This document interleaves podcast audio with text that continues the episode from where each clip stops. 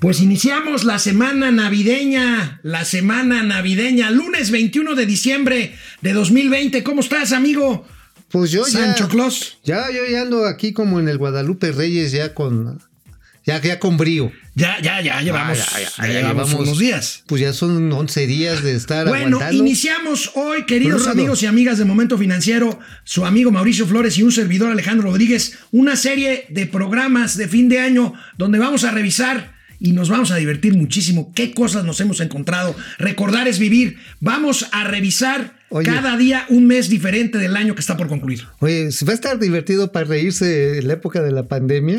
Este, no, no, no, no, no Ah, necesariamente. ¿verdad? No, no Ah, declaraciones. Ah, ok, ok, sí, porque ya No, no, te no. me pones muy no, salsa. mira. Está no, bien. no, mira, lo de la pandemia es algo serio, pero bueno, hay que también reírse un poco. Tomarlo Nos vamos a recordar anécdotas, declaraciones y cosas que pasaron. entonces sí este reírnos. Y ponernos serios con la parte que a todos nos tiene muy triste este año, que es la pandemia. Bueno, los que se han ido, los que ya no están con nosotros, qué pena. Esto es Momento Financiero. El espacio en el que todos podemos hablar. balanza comercial, Inflación, evaluación, tasas de interés, momento financiero, el análisis económico más claro, objetivo y divertido de Internet. sin tanto choro. Sí, Y como les gusta, peladito y a la boca. ¡Órale!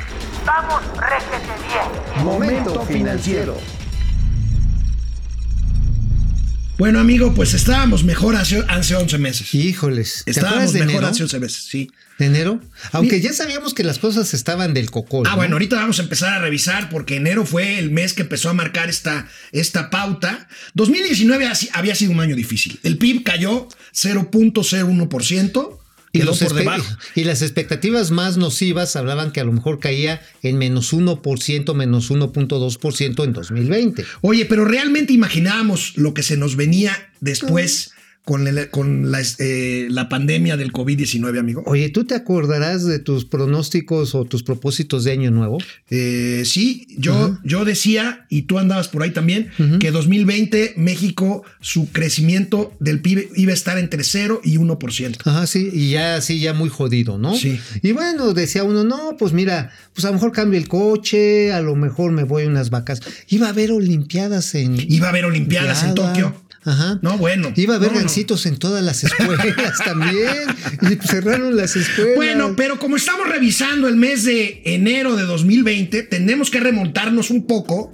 Porque el 2 de enero, justamente de este año, hicimos un recuento aquí en Momento Financiero de las frases del presidente López Obrador el año anterior, 2000 ve- A ver, a ver, a 2019. ver. Vamos a ver, vamos a ver cómo empezamos este año. Acerca de la proyección sobre crecimiento económico, yo tengo otros datos. Respeto, desde luego. Tecnócratas, corruptos, conservadores. Este. No bien, requete bien. Lo acabo de decir ahora. Crecer, crecer, crecer. Entonces, pues podríamos crecer al 6% anual. Dejo en claro de que vamos a tener un crecimiento del 4%. Crecimiento es que haya riquezas. Desarrollo es que haya riqueza. Afortunadamente, la economía creció de acuerdo a los datos del INEGI. No basta con el combate a la corrupción, con la austeridad, se requiere también que haya crecimiento económico. ¿Modificaría usted su expectativa de crecimiento para este año? No, sigo igual, o sea, Pero no se va a alcanzar el 2%. no, porque vamos muy bien. Oye, eso Así me, empezamos. Oye, eso me recordó así como cuando el coyote va a perseguir al correcaminos y se sube una resortera gigante. Dice, ahora sí, el pinche. Y sale hecho la raya y madres, da con una pared. Así empezamos el año, amigo. Gran trabajo de nuestros amigos de la producción aquí de Momento Financiero. Por supuesto, el presidente, cuando llegó el COVID, dijo, no, no, no, no, no. Nosotros íbamos muy bien, llegó el COVID y entonces ya nos No, echó pero todo después perder. dijo, nos vino como anillo al dedo. Eso lo dijo después. Ya llegaremos a ese mes. Cuando nos hicieron capirucho con el dedo. eh, finalmente Bueno, bueno, pasó. fíjense ¿Qué cómo nos quejamos, cómo nos quejamos del incumplimiento de proyecciones económicas al iniciar 2020. Pues ya quisiéramos. cuando nos estábamos quejando de que empezaban a bajar las proyecciones económicas, pues ya hubiéramos querido, mira, recordemos ver, amigo, esta es proyección, esta proyección que dábamos en el Twitter de Momento Financiero, fíjate, crecimiento del PIB, ahí lo tenemos amigo. Del mundo 3.6% y realmente 2.9%. Y nuestro paisito. Pues ya quisiéramos 0.4% y finalmente 0%, un poquito menos. Pues ya quisiéramos mantenernos ahí. Ahorita Ya. vamos en 10%. En 10% para abajo. Híjoles, pues sí, hubiera sido de gane que quedáramos en 0%, ¿eh? No, O sea, pero sería de- pago por ver, amigo. Sí, no, no, aquí más bien ha sido ya un, pues un desbarajuste, ha sido un desbarrancadero, iba a decir más feo, pero este... Nosotros tenemos una apuesta desde hace como dos semanas pero, o pues, tres. acuérdate que yo te dije que 9.5%. Yo digo que 10 o un poquito más. Digo, vamos Ya a estamos por la- cerca. Eh, vas a ver 9.5 porque el güey en fin ayudó. Vas a ver, vas a ver tú, hombre. Hombre de mala fe. y sabes también que está ayudando, que están acelerando los trabajos de Santa Fantasía. A ver, ¿Sabes el por 6, ¿por qué? Porque ya en febrero, es decir, dentro de dos meses, está la promesa de que va a bajar el primer avión presidencial ahí. No, no, pero la- no era hasta 2022. No, bueno, mira, no, el 6 de enero el presidente comprometió por primera vez la fecha para tener listo el aeropuerto de Santa Lucía. A ver. Eh, tomé yo la decisión, vamos adelante a Santa Lucía, por el apoyo de los ingenieros militares, por el apoyo de la Secretaría de la Defensa. Ahí están día y noche trabajando. Y me dejo de llamar Andrés Manuel. Si no terminamos, el 21 de marzo del 2022 tomamos la decisión de no construir el aeropuerto en Texcoco porque se iba a hundir y porque era un barril sin fondo. Iba a estar hasta el 2025 y teníamos que cerrar el aeropuerto actual y cerrar el aeropuerto de Santa Lucía. Era un desastre eso. No debió iniciarse esa obra. Tomamos la decisión porque había que decidir solo que convenía más. Le preguntamos también a la gente, porque el pueblo tiene un instinto certero. Pues un, un, ahora sí, un instinto certero nada más como de 800 mil pelados, ¿no? Porque no- ni siquiera llegó a ser una consulta formal así como tal. De Que tuviera- 800 mil pelados y de cuántos miles de millones de pesos, amigo. Pues bueno, la pérdida de, del Naim, yo sé que te duele, que lloras y estás así con tus manitas todas las noches. Este fueron de 235 mil millones de pesos. Podríamos decir que el 6 de enero, con este video que recordamos ahorita, empezó la cantidad de concesiones en forma de contratos económicos al ejército mexicano. no me vaya a decir que lo están maiceando. No, yo no, no, no, no digo. No me lo están. Pues yo sí lo digo porque. sí, no, me que- o sea, digo, si no es, sí lo es, neta. O sea, digo, Bueno, con todo porque, el porque respeto. a fue los- eh, el aeropuerto, el tren Maya, un tramo del tren Maya. algo de dos bocas. Ajá, parte Este, de la parte de las medicinas, este, Bueno, la parte administrativa del ISTE. la protección de la seguridad nacional. Bueno, ahora sí que entregado al ejército un gobierno que prometió, y esa fue su promesa de campaña, que el ejército regresaba a los cuarteles. Bueno, sí regresaron a los cuarteles, pero con hartos contratos. Bueno, estamos bien. en la revisión anual 2020 en el mes de enero. Regresamos después de una pausa, momento financiero, economía, negocio y finanzas, para que todo el mundo, hasta, Hasta- los militares, les entiendan.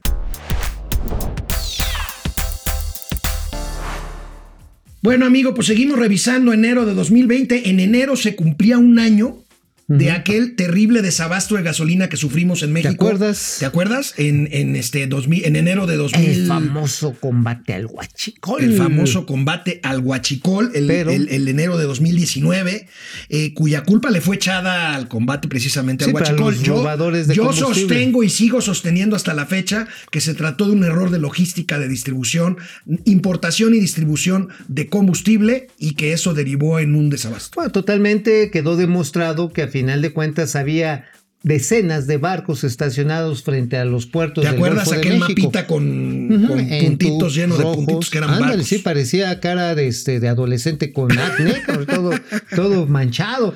Este, Tuxpan, Veracruz, Altamira, estaban los barcos, no podían atracar porque se había decidido cancelar los contratos debido a que decían que era muy costoso el fletamento. Entonces, por lo tanto, se dejó de bajar y esto al mismo tiempo, vamos a combatir al huachicol. Acuérdate que ya se había pronosticado desde diciembre que iba a haber un desabasto de combustible. Se decía, aguas, va a haber, va a haber, va a haber, porque no se están haciendo las compras. Y bueno, esto también llevó, ¿cuántos meses? Fueron dos meses de, de Fueron dos meses en el caso de la Ciudad de México y se, se amplió hasta tres, tres meses y medio en el caso de ciudades como León, recuerdo bien, que Guanajuato incluso tuvo que comprar su propia gasolina, ¿te acuerdas?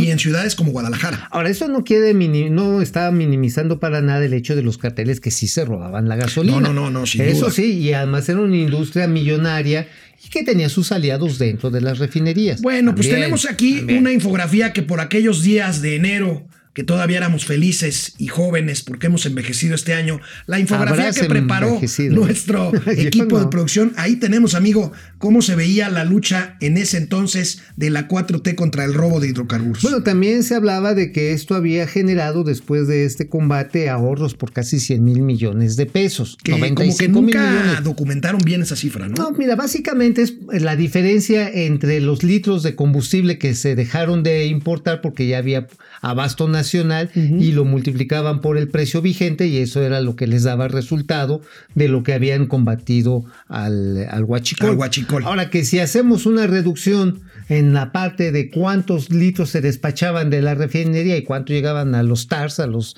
a las terminales de abastecimiento y reparto, bueno, probablemente tengamos, y eso ya es un cálculo que Pemex ya de una manera más afinada ha hecho, este año calcula que fueron ahorros de entre 7 mil y 8 mil millones de pesos. O sea, no es mínimo. Pero volvemos a la infografía para ver qué otros datos trae, amigo. A Ajá. ver, ahí, la- ahí las tenemos. A ver, ¿cuántas, ¿cuántos litros precisamente se aseguraron? Bueno, se aseguraron 3.800 vehículos, más de 8.3 millones de litros, lo cual pues... es Esta era, relevante. amigo, la justificación del gobierno un año después de su fallida industria. Este, ahorita vamos a hablar de Slim, espérenme tantito. Ajá. Ese era, Aguántenme ese era el resultado carnitas. un año después, ¿no? Un año después, 66 embarcaciones. Después el SAT empezó a documentar, ahí sí, de diversos barcos que llegaban con doble fondo el- este año, a principios, con combustible importado que después vendían de manera ilegal. A, pues en México finalmente era otro tipo de huachicoleo, un huachicoleo internacional.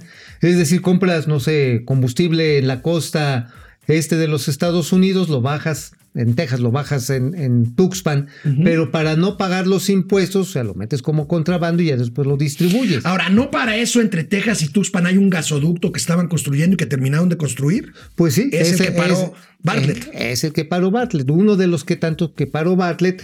Y esto evidentemente pues llevó aquí a la duda de que, bueno, pues sí, está bien que le quieran pegar a los corruptos, pero ¿para qué le pegan a todo el panal, no? O sea, ¿para qué lo quieren? Sí, o sea, las operaciones desafortunadamente, como vimos con el avión presidencial, ah, que ya llegaremos a hablar del avión presidencial. ¿verdad? También, Bueno, también, también, llegaremos. no comas ansia. Con el Naim. Es que pasó tanta, pasaron tantas cosas este año que como que queremos. Sí, así te la como, quieres ah. comer toda en enero. Pues tú ya te la acabaste, amigo, porque sí, este, la verdad es que enero, pues ahora sí que enero es como una fecha así, una temporada un poquito nostálgica, ¿no? Sí, sí, sí. Bueno, una de nuestras infografías, más bien uno de nuestros GIFs más exitosos del año, se dio justamente en enero. Y fue cuando esta señora, doña Ajá. Austeridad Republicana, le pegó nada menos y nada más que a Carlos Slim. No Elú, juegues. el que fuera alguna vez el hombre más rico del mundo, Del no de México.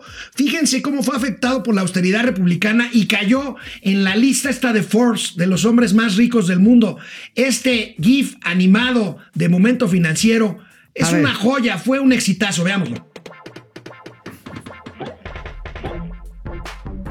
A ver, miren, ahí están. Eh, Bernard Arnault. Oye, Bernard, Besos el de el de Amazon. El de Amazon, Bill, Bill Gates, Microsoft, Bernard Arnault. Ese no es el marido de la. No, no, no, ese es Gin- Hinault. Gino- Bernard ok, ok. Ahí se dice Charles Knock.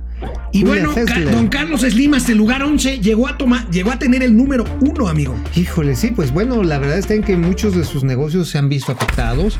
Digo, Teléfonos de México, con todo y que sigue siendo la joya de la corona, pues ha tenido presiones competitivas muy fuertes. Pero por otro lado, pues los Amors, los Amors se le empezaron a echar para atrás. Ya te acuerdas, digo, cuando tú eras joven hace muchos años, Hace muchos. ir al Samos era, era No, catero, no, tenía o sea, caché. Ir al de los azulejos ahí en el centro era, No, era, Era de intelectuales. pues llevabas a la novia ahí. Ajá, sí, sí, ya sí, para más. En, tenían un tapanquito bien chido, te ibas allá al oscurito y echabas unas copas prerrománticas ahí. Tú, tú te ibas ahí del café, te ibas ahí a la Alameda que le decían el jardín de las facarandas. Sí, no, bueno, pues ahí cuando era uno chavo le daba gusto al gusto, ¿no? Sí y le compraba su algodón de azúcar y todo. No, una rosa que te ofrecían en Ah, bueno, no, pero en esta época hay Santa Clauses y Reyes. Santa Claus. Ah, no, bueno, los Bueno, con toda otro- pandemia hay, eh, están ahí un poquito regulados, pero Híjoles, qué miedo. es que ¿eh? qué miedo. Bueno, el 10 de enero, el 10 de enero, amigos y amigas, todavía sin el COVID, empezaron las señales de descenso en indicadores de la industria de la construcción, que fue los primeros focos rojos, que luego serían verdaderamente una catástrofe. Veamos ¿Cómo esta infografía, esta infografía que estábamos pues ya previniendo desde el 10 de enero, amigo. Tú nos dabas estas cifras el 10 de enero. Vamos viendo ahí que la industria de la construcción fue de las más afectadas entrando esta administración, desde que pararon el NAIM, pararon mucha obra pública. Así es. La Secretaría de Comunicaciones y Transportes se, bueno, se abocó a hacer los caminos rurales. Acuérdate que también retiran lo que era los programas de construcción y mantenimiento de escuelas, lo que fue el CAPS en su momento. El CAPSE. El CAPSE, este, porque el dinero se lo empezaron a pasar directamente a las juntas de familias, de familiares y de directores y maestros en las Que escuelas. imagínate ahí los presidentes de las asociaciones de padres No, de familia bueno. hicieron su agosto. No, No, bueno, pues ahorita tú dime qué cantidad de escuelas puedes presumir que han sido reparadas No. o que han sido rehabilitadas o que ya tienen baños dignos o que tienen ya adecuados o que ya están ventilados. Pero ¿qué más pasó con la industria de la construcción? A ver si podemos ver otra vez ahí. Bueno, ¿Cuál fue la razón? Bueno, también vemos que por un lado hay un subejercicio brutal del presupuesto federal en obra pública, más de la mitad, 65%, y también vimos que mucho de la obra que era residencial y comercial en las ciudades se vio paralizada por los cambios en las regulaciones para construir. La Ciudad de México, el caso más dramático, donde los llamados polígonos de actuación quedaron prohibidos en su renovación para permisos de obra porque se presumía corrupción. Así es. Se presumía Bueno, y ya corrupción y, debo de decir que es muy fácil criticar a todo lo pasado, pero bueno, hay que hacerlo. Hay que hacerlo. Enero, todavía sin pandemia y ya estaban las señales ahí. Enero. Como podemos ver en esta primera plana, en esta primera plana de, eh, de enero, fíjate, ahí, ahí también ya venían las cifras, las, las luces rojas de alarma en materia de empleo, amigo. Trabajadores despedidos en diciembre representan la cifra histórica más alta. En diciembre mucha gente para afuera. El presidente se quejaba, decía, es que ¿por qué corren a la gente en diciembre? Así es. O sea, ¿para qué? ¿por qué los hacen tener una amarga Navidad? Bueno, también una cosa es cierta. Muchos trabajos son temporales y precisamente la revisión es anual. Bueno, regresamos después de una pausa, momento financiero. Volvemos. Regresamos aquí a Momento Financiero. Estamos en nuestra revisión anual. Estamos ya por ahí de la mitad del mes de enero de 2020. No manual, ¿eh? Anual. No manual. Anual. Sí, anual. Porque manual Fíjense. es la que se ya tienen no, que y ya hacer no digamos el término freudiano de las obsesiones y de las, los- las fijaciones. las fijaciones. Las fijaciones. ¿Quieres agarrar la bolita? Fíjense, fíjense lo que es la vida, fíjense lo que es la vida. Aquí revisemos los problemas de, los que nos, de lo que nos preocupábamos hace 11 meses. A Uf. ver, ahí viene. Fíjense nada más cuáles eran nuestros, nuestros Temores. temores. Viene. A ver, ahí lo tenemos. Bueno, 10 preocup- alertas para los mercados en 2020. Si encuentras ahí COVID, te No. pago una lana, no lo vas a encontrar. No, no. Esto era 11, 11 me- hace Había 11 meses. devaluación del yuan, se mencionaba mucho por el tema del coro- coronavirus que Que empezaba ya a brincar. empezaba, pero que aquí todavía ni idea. Y el riesgo de crisis alimentaria en China por el crecimiento del número de consumidores y un menor eh, superávit comercial que había registrado ese año ya China, en medio de un pleitazo con Donald Trump, ¿te Y acuerdas? con Rusia. y con Rusia también. Y bueno, por supuesto, pues nos preocupaba muchísimo el triunfo de la derecha en Alemania y en España. Pero pues no, no ganó la derecha ni en Oye, España y ni en estábamos preocupados por el encarecimiento del dólar y ahora ya en diciembre el presidente seguía presumiendo la revaluación del peso mexicano. Sí, pero eso no le corresponde al pues no, presidente. no le es corresponde. como presumir también las remesas. O sea, la verdad que están bien remensos Oye, los que las presumen. Y aquí todavía no aparecía López Gatel. Ah, no, López Gatel todavía estaba en su cubículo, yo creo que planeando como Estaba Cerebro. diseñando los octágonos negros del etiquetado frontal del Bueno, es que ya le traían ganas desde entonces el... desde, desde antes. Antes, sí, no, pero ya lo había anunciado precisamente en el 19 que querían hacer un nuevo etiquetado frontal para combatir a las malévolas industrias que se habían hecho, que se habían hecho poderosas a través de engordar mexicanos. Híjole, ni idea tenían de lo que se nos veía y ¿No? justamente de, de lo que se nos venía y justamente el Insabi o el Quien Sabi, como le bautizó Mauricio Flores El Arellano, sabe. pues creía que iba a funcionar, todavía decía, no, el Seguro Popular era una cosa inservible. ¿Tenemos ahí algo ahí? Y el Insabi hacía cuentas de cuánto necesitaba para llegar al sueño de Andrés Manuel López Obrador, tener un sistema nórdico, escandinavo de Vikingo. salud. Vean este video. primero de diciembre de este año va a estar funcionando el sistema de salud pública con normalidad, con servicio de calidad, atención médica, medicamentos gratuitos. Va a estar funcionando, y ese es el propósito, como los servicios de salud que hay en otras partes del mundo, como en Dinamarca, así aspiramos, como en Canadá, como en el Reino Unido. Como en Bélgica, amigo. Pues sí, nos fuimos para allá, ¿no? O sea, con, con estos temas del COVID, el sistema de salud, pues sí, se fue ahí a Bélgica. Oye, amigo, ahí veíamos que prometía esto para el 1 de diciembre. Han pasado ya 20 días. ¿No has sentido que el sistema de salud nórdico? Bueno, ayer me habló un amigo que fue al seguro y dice que de plano la- lo atendió ahí. Este, me van a acusar Boris de misoginia, Johnson. pero este, un- una, una noruega este, alta ahí. Ajá, de ojos azules profundos. No, no, nos van a acusar de racistas y misógenos. No, la verdad es que 20 días después, este es un sueño guajiro. Guajiro, bueno, Vikingo.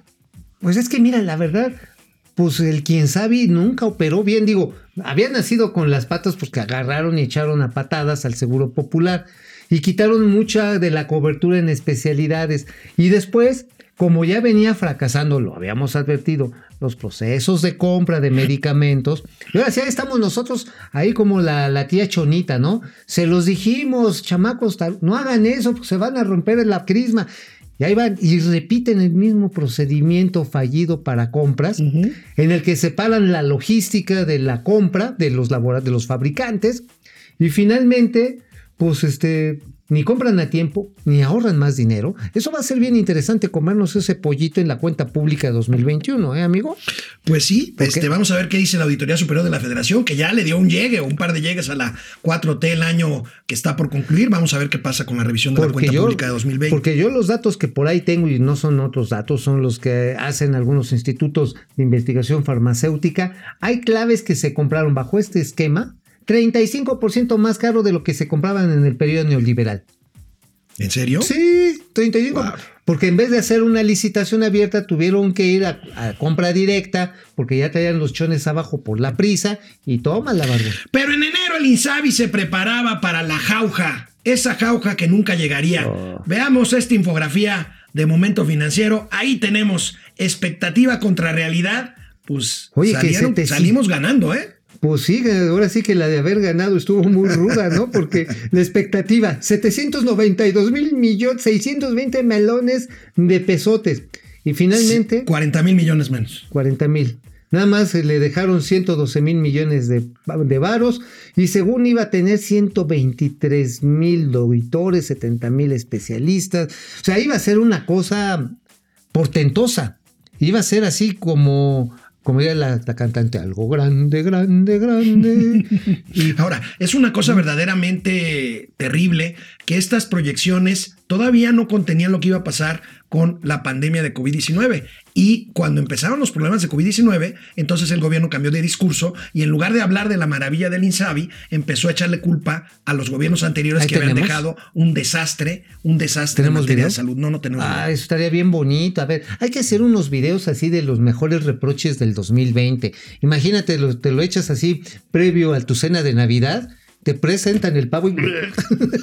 Bueno, no amigo, vas a aguantar. amigo, también a mediados de enero, Raquel Buenrostro, la poderosa oficial mayor de la Secretaría de Hacienda y Crédito Público, esta persona que consolidó gran parte de las compras del gobierno federal en todos los sectores y en todas las áreas, bueno, pues se convirtió en en la directora general o en la presidenta, en la directora general La del. SAT, del sistema de administración Más poder, tributaria, más más, poder. ¿Cuál fue cuál, cuál es el balance de Raquel Buenrostro primero como oficial mayor y luego en lo que rest- el resto del año como jefa del SAT, amigo? Mira, podemos decir que en materia de compras consolidadas, trató de meter orden donde sí había, sin embargo, donde su mayor error fue en la parte de medicamentos, sin lugar a dudas, y eso porque se dejó llevar de la mano de Hugo, López Gatel, que andaba haciendo sus, sus truquiñuelas ahí con los medicamentos oncológicos.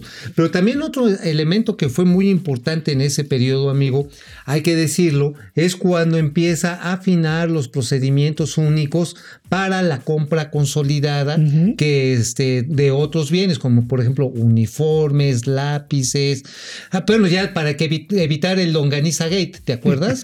Este, este, este. La longaniza de a quién sabe cuántos miles de pesos Sí, por no, kilo. una longaniza, yo creo que habrá sido como de John de Rod Hudson o algo por el estilo. Estaba carísima era esa longaniza. Oye, amigo, esto por el lado de las adquisiciones, por el lado de la fiscalización, creo que el lado positivo de Raquel Buenrostro fue haber cobrado cuentas pendientes sobre todo a los grandes contribuyentes, ¿no? Mira, eso yo creo que es un éxito, sí es un éxito. Sin embargo, también tiene su lado oscuro.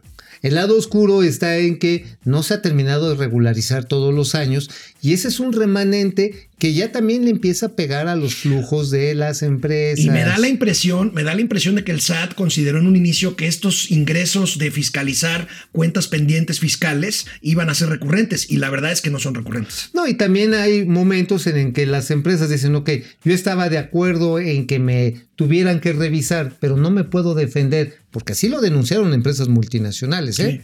Dijeron, Bueno, regresamos, No Canal puedo defender, mejor no le 76 entro. de Easy de lunes a viernes en vivo, 10 de la mañana y en Spotify regresamos, Momento Financiero.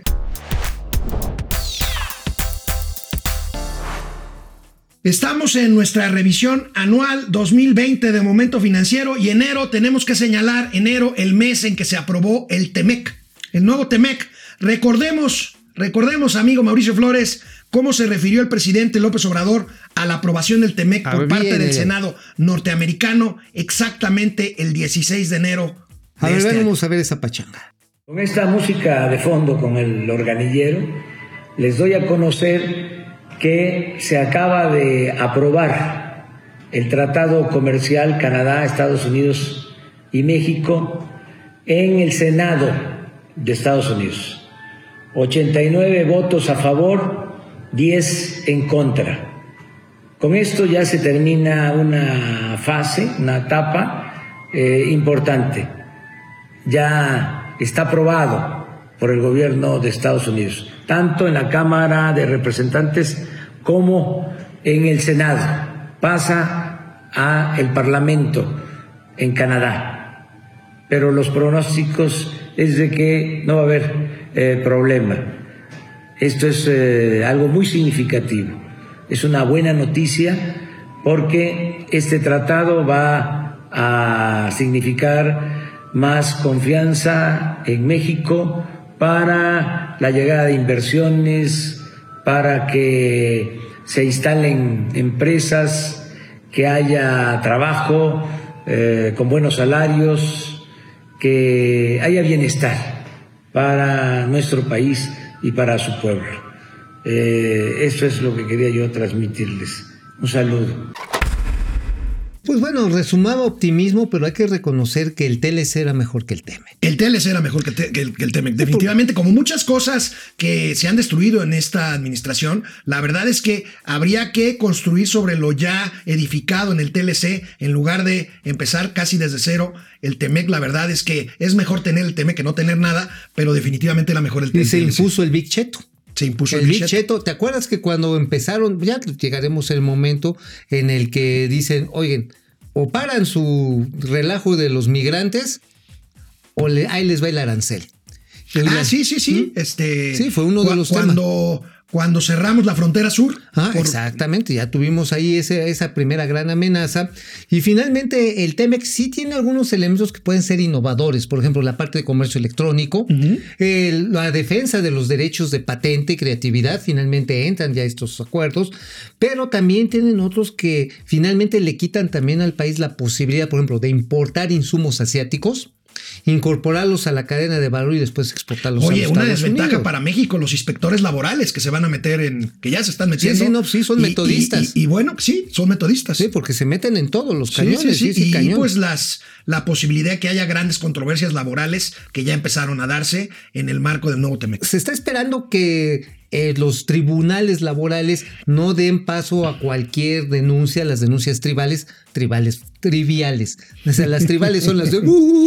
Son las de Morena. Ajá, sí, son las de Morena, no. Las triviales. Por ejemplo, un trabajador que le esté haciendo la chamba a algún sindicato, pongamos al de Napito, ajá, Al de mineros. al de mineros. Que vaya, bueno, pueden ir a una empresa automotriz, ya el Napoleón Gómez Urrutia trae contratos de la Honda, por ejemplo. Y puede decir un trabajador, meter una denuncia por escrito, es que me están extorsionando mis representantes. Y lo mete como denuncia anónima y se puede iniciar un juicio, ¿eh? Y los cherifes laborales gringos lo pueden empezar a tomar. Y si le quieren meter un estate quieto a Honda, meterle un calambre, pueden tomar ese caso que puede estar inventado y darle un llegue, ¿eh? O sea, o sea, está complicado y eso ya empieza, pues ya empieza el año que viene, amigo. Pues sí, pues sí, amigo. Y seguimos aquí, vamos ya hacia finales. Bueno, ya vamos en la en las tres cuartas partes de este año. ¿En qué momento, amigo, pasamos de las tandas de Enrique Peña Nieto, te acuerdas? No, a las sí. rifas de Andrés Manuel. Ya A llegamos a donde querías llegar. Sí, no, bueno. ¿Te acuerdas las tandas eran así? No, pues vamos a hacer para que se cooperacha para la compra de muebles y cosas así a los A ver, veamos esto. ¿no? Es, es, es muy divertido. A ver, veamos. viene, viene, por favor. Creo que si se organizan a modo de tandas, como suele llamarse, se organizan cuatro familias y deciden entre todos construir una primera casa, se sortea la de quién, luego la que sigue, la que sigue, así las cuatro casas, y creo que trabajando en equipo pueden lograr la reconstrucción de sus viviendas. Es una rifa, 500 pesos, 6 millones de cachitos, de cachitos, sí, para que se entienda.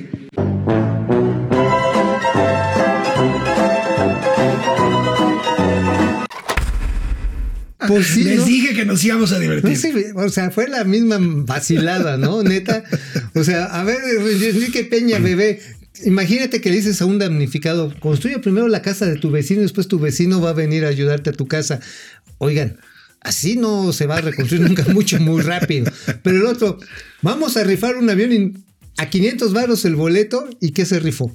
Pues eso lo tendremos que ver cuando llegue el momento del mes de julio, que fue Pues, cuando. No, Bueno, no, Septiembre. fue en septiembre, septiembre, pero hubo muchos dimes y diretes que si los rifamos en cachito, porque decían que iban a entregar el avión. Entonces, sí, sí, miren, la historia del avión hasta que se anunció la rifa, aquí la tenemos. Ya compraron un avión presidencial de lujo, no lo tiene ni Obama, cuesta 7.500 millones de pesos. En 2018 lo vamos a vender. Un avión lujoso, costosísimo, es un insulto para todos los mexicanos. Casi 8 mil millones de pesos.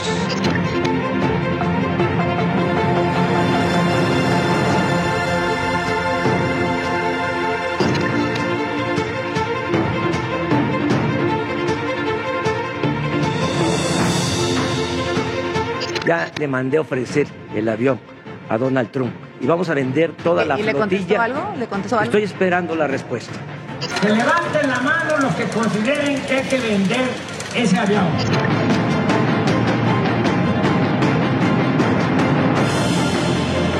Vamos a estar trabajando en este proceso de enajenación eh, con el acompañamiento de las Naciones Unidas.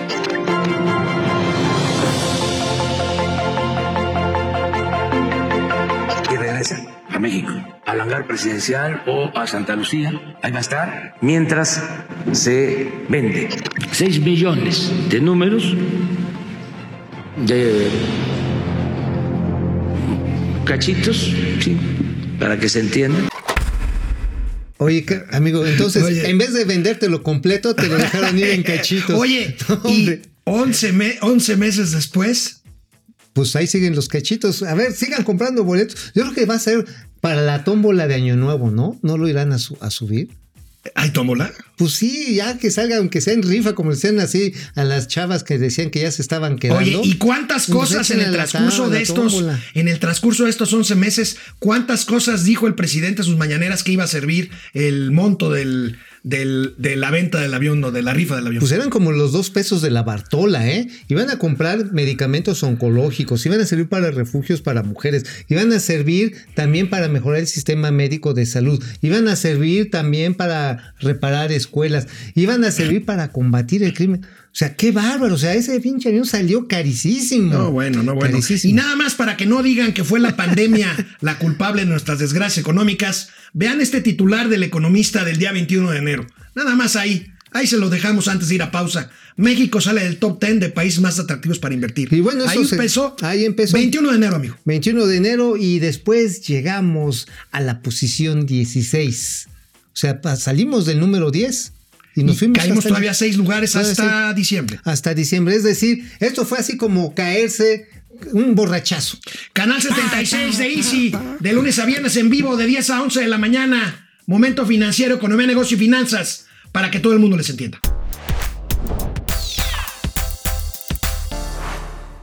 Bueno, estamos en la revisión de 2020, enero, ya vamos a terminar enero. Y no es que México no trabaje, amigo. Ahorita que veíamos cuando salimos de los 10 países más importantes para invertir. No es que México no trabaje, lo que pasa es que somos muy improductivos. Veamos esta tabla Y mal en pagados donde, en consecuencia. pues bueno, México, los mexicanos trabajan, trabajan y trabajan más que otros países Pues desarrollados. vean, Ahí nada, lo más, tenemos. nada amigo. más vean las horas que se echa uno al día.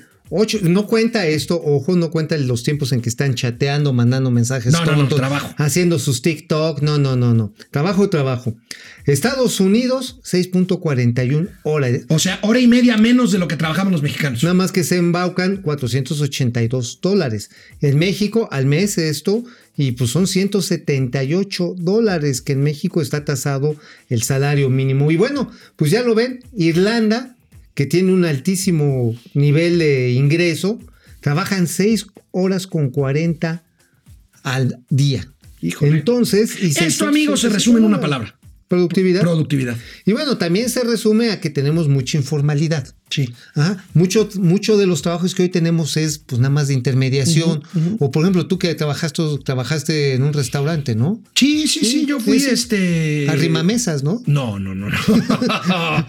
No, estamos en Navidad. A ver, no, estamos en Navidad, pero el señor productor se tiene que poner a hacer su trabajo. Usted, usted déjese, por usted favor. déjese, usted Bueno, déjese. en enero, en enero, querido amigo, murió un astro deportivo, un ídolo de millones. Este no es un programa deportivo, pero vamos a darle este enfoque. En enero murió Kobe Bryant, el jugador de básquetbol estrella de los Lakers de Los Ángeles, y en momento financiero hicimos un recuento de lo que fue este hombre en el mundo de los negocios. Un gran Miren, hombre. veamos, ahí tenemos, amigo. Ahí que- nada más. Ahí nada más, ¿eh? de él. Nada más veando, ahí la met- fue uno de los socios finalmente de esta empresa icónica en materia de tecnología de la información. ¿Del? Ajá, sí. Ahí tienes a Dell, también está Vision, que es otra compañía que ha generado todo lo que se llama la Big Data e inteligencia artificial. Y una más que no me no alcanzo a ver, creo que es Aleatic, no, no es Aleática, pero es una empresa de energía, una fortuna de 350 millones de dólares. Fíjate, eh, me recordó al Púas Olivares, que también invirtió su fortuna ganada en el deporte en forma adecuada. Sí, la, la invirtió en puras, este, En pura puras- pulquería. pura pulquería, en puras pulcatas y, y pues terminó en la bueno, en ahí tienen miseria. a Kobe Bryant. Bueno, con todo y el Temec, con todo y el Temec, Donald Trump ya ha firmado el Temec, siguió, siguió bulando, buleando a los mexicanos, siguió buleándonos a todos. A ver, ¿qué dijo? Menos a AMLO. ¿Qué dijo? ¿Qué dijo? Respect to Mexico. We like Mexico very much, and we've gotten along great with Mexico. And the president's a friend of mine, and I think he's doing a fantastic job. It's a tough situation. But Mexico is, in fact, you will soon find out, paying for the wall. Okay? You know, they'd hit you with that. Now, the wall is ultimately and very nicely being paid for by Mexico. And it's an advantage for Mexico, too, when you think about it. The wall is a vital barrier for blocking deadly drugs from pouring into these communities. What we're doing is stopping drugs at a record number. It's still anything that comes over is too much, but we're blocking it at a record number. And I'm also very proud to report that we won a critical Supreme Court victory yesterday on immigration.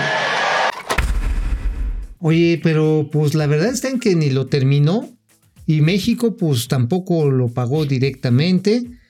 Y el problema de las drogas en los Estados Unidos no ha parado, ¿eh? No, no, no, no, no. El problema de consumo sigue siendo, sigue siendo el mismo. Y este es el Donald Trump. Este es el Donald Trump que los hoy simpatizantes de la 4T pues satanizaban antes de que se hiciera cuatito de Andrés Manuel López Oye, Obrador, sí. quien aún con estas buleadotas, pues ya lo veremos en el resumen de meses posteriores, Oye, qué pues fue a gacho. visitarlo a la Casa Blanca. Oye, sí, qué gacho, ¿no? Para los, para los chairos, ahora sí que para toda la chairiza, todas las granjas Chuy y la red AMLO, que agarraban y no, sí, este presidente antimexicano, y después terminar siendo, pues ahora sí como los trompistas región 4, ¿eh? Qué gacho, ¿no? O sea, ahora sí terminar así en pleno ensartamiento. Oye, amigo, ¿recuerdas este, a pesar de todo esto y a pesar de, pues, muy severas críticas de la intelectualidad mexicana, un video que pasamos a principios de diciembre aquí en Momento Financiero, en donde vemos a un vendedor de tamales vendiéndole un tamalito de rajas a un oficial de labor del patrol ahí en la frontera de. Tijuana con, con- no, lo recuerdo ahorita, Ah, creo que no lo tenemos no ahorita, pero ¿recuerdas ese, Sí, ese claro video que, sí, el comercio este, Co- comer- comercio bilateral. bilateral. Bueno, pues la relación de México y Estados Unidos, pues es eso, es una cuestión estratégica para ambos países. Permanente, no hay manera. eh, Donald Trump le apostó a esto, tuvo su base electoral para ganar la elección hace cuatro años. Este año ya no lo logró conseguir y bueno, en unos días más, en menos de un mes, se va, Donald se va a. Bélgica. Pues sí, a Bélgica. Oye, ¿y ¿por qué no habrá comprado el avión presidencial? Se lo ofreció este. Sí, pero mira, lo hubiera agarrado y así Trump tiene un avión personal, él, un, Pero- un Boeing. Este, sí, pero para que toda su soberbia cupiera pues en el, en el TP-01, ahí en el, en el avión presidencial. No, porque no es pasajera. No, pues esa ya es permanente, ya la sube ahí. Entonces imagínate, entonces ya jala y ahora sí se va a la belga rápidamente, ¿no? A, a Bélgica. A dices. Bélgica, por eso, sí, allá con los belgas. Bueno, este, pues este año, este año fue eh, de encuentros y desencuentros, pero finalmente Andrés Manuel López Obrador le apostó a la cercanía, a la cercanía con Donald Trump, a ver cómo nos va, a ver cómo nos va con Joe Biden. Hijos, porque, bueno, ellos también tienen su propia agenda, ¿eh? Y acuérdate que uno de sus lemas es Buy in America, ¿no? O sea, comprar en América y pues no necesariamente eso quiere decir que todos los productos este, mexicanos tengan la simpatía de los demócratas. Mira, al final del día los demócratas eh, son más pragmáticos, Joe Biden es un político profesional, Kamala Harris es, es fue opositor al TEMEC. Eh, Me parece que más por temas políticos que estrictamente comerciales. Vamos a ver, vamos a ver cómo funciona esta relación. Pero bueno, en enero, ya para cerrar la revisión, la revisión del mes, amigo. Pues fíjate que aquí es bien relevante cómo vamos a establecer temas tan calientes como el energético, ¿eh? Sí. Yo, ¿sabes ahí que veo llegar? Así veo llegar la de sin huesos, porque así le dicen también a la que genera energía eléctrica, pues la energía eléctrica pues es un fluido. Este, un montón de denuncias por parte de las empresas productoras de energía y de aditamentos fotovoltaicos y eólicos para la energía limpia en México. ¿eh? Sí, sí, sí, sí, y siempre. también los productores de combustibles que no los dejan importar. En el mes de enero, amigo, el mes de enero terminó, terminó el 30, justamente, bueno, es obvio que terminó el 31 de No, enero, pero nos terminó en términos No noticiosos el habíamos dado 30 de enero no con la confirmación de que la economía mexicana había decrecido 0.03%. Finalmente la cifra quedó en 0.01%. y todavía no teníamos idea de lo que se venía. Oye, pero además ahí se acabó la narrativa esta de que este, vamos a crecer a cuatro, crecer, crecer, vamos a crecer a seis. Y se ve, y ya de repente, no, ya no es importante crecer. ¿Para qué quieren crecer si el problema era que no se distribuía? Y luego echarle la culpa a la pandemia, ¿no? Y echarle la culpa a la pandemia y después de, ah, pero no recuerdo si fue en enero o en febrero cuando se anunció que se iban a crear los indicadores de bienestar. En enero, La porque felicidad. ya a partir de finales de febrero empezó la narrativa a pues a estar alrededor casi exclusivamente de la pandemia de COVID-19. Exactamente, ya básicamente se quedaría en el que tenemos que mitigar esto, vamos a tener que hacer lo otro. El doctor López Gatel les va a decir que, que tienen que hacer, pero ustedes no dejen de salir, síganse abrazando. Una serie de tropiezos. Esto pasó, esto pasó, amigos, en el ya Próximo. lejano mes de enero de 2020. ¿Qué clase de año hemos tenido? Mañana, mañana revisaremos el mes de febrero, que de amor y de amistad pues tendrá poco. Pues sí, más bien fue de amor, vidas y patadas. Regresamos mañana, ya martes aquí en Momento Preparen el Financiero. ponche y el pavo. Vamos, réjete bien. Momento financiero.